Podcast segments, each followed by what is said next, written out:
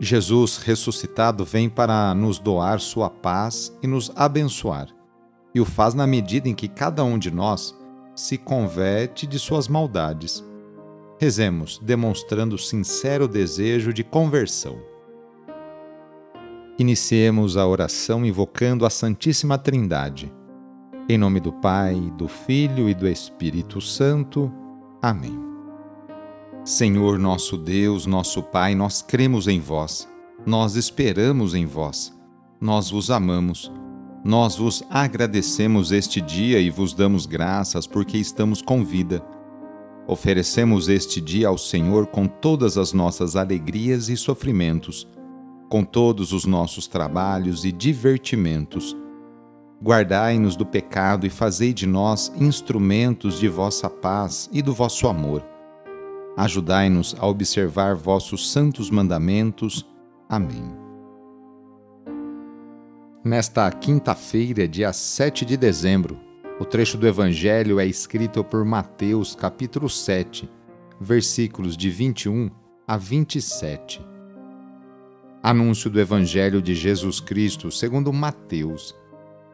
Naquele tempo disse Jesus aos seus discípulos: Nem todo aquele que me diz, Senhor, Senhor, entrará no reino dos céus, mas o que põe em prática a vontade de meu Pai que está nos céus. Portanto, quem ouve estas minhas palavras e as põe em prática é como um homem prudente que construiu sua casa sobre a rocha. Caiu a chuva, vieram as enchentes, os ventos deram contra a casa, mas a casa não caiu porque estava construída sobre a rocha. Por outro lado, quem ouve estas minhas palavras e não as põe em prática é como um homem sem juízo, que construiu sua casa sobre a areia. Caiu a chuva, vieram as enchentes, os ventos sopraram e deram contra a casa, e a casa caiu, e sua ruína foi completa. Palavra da Salvação. Hoje a Igreja faz memória por Santo Ambrósio, doutor da Igreja. Ambrósio, filho de nobres romanos, nasceu em Tréveres, na Alemanha, no ano 340, quando seu pai era governador das Gálias. Recebeu tradicional educação romana, rica em valores morais e cívicos. Pelo amor à justiça, retidão, probidade, doação às causas públicas. Aos 35 anos, catecúmeno e governador romano com sede em Milão, foi à igreja onde se deveria eleger um novo bispo para manter a ordem pública. Havia uma divergência entre os fiéis católicos e os hereges arianos. Então foi surpreendido com a sua aclamação a bispo pelo clero e pelos fiéis por conta das suas elevadas qualidades. Foi então batizado, ordenado sacerdote e sagrado bispo, apesar de seus protestos, mas reconhecendo também naquela aclamação a vontade de Deus. Grande organizador e administrador como alto funcionário do império, fez o mesmo no episcopado, destacando-se no campo pastoral doutrinal, litúrgico e político. Extirpou definitivamente os restos de paganismo no Senado romano, que ainda cultuava a deusa Vitória. Impôs ao imperador Teodócio, como a qualquer outro fiel, penitência pública por tolerar abusos dos seus legionários, que devastaram a cidade de Tessalônica. Seus escritos, em latim clássico e elegante, atraíam pela forma e pelo conteúdo. E assim, um jovem professor de retórica, chamado Agostinho, Santo Agostinho, chegou à conversão. Escreveu textos ascéticos, tratados sobre os deveres do clero e dos fiéis, e quatro obras sobre a virgindade, virtude ignorada pela moral romana. Também escreveu poemas, alguns ainda constantes do breviário litúrgico. Por tudo isso, é considerado doutor da Igreja. Porém, mais do que pregar, vivia a sua fé.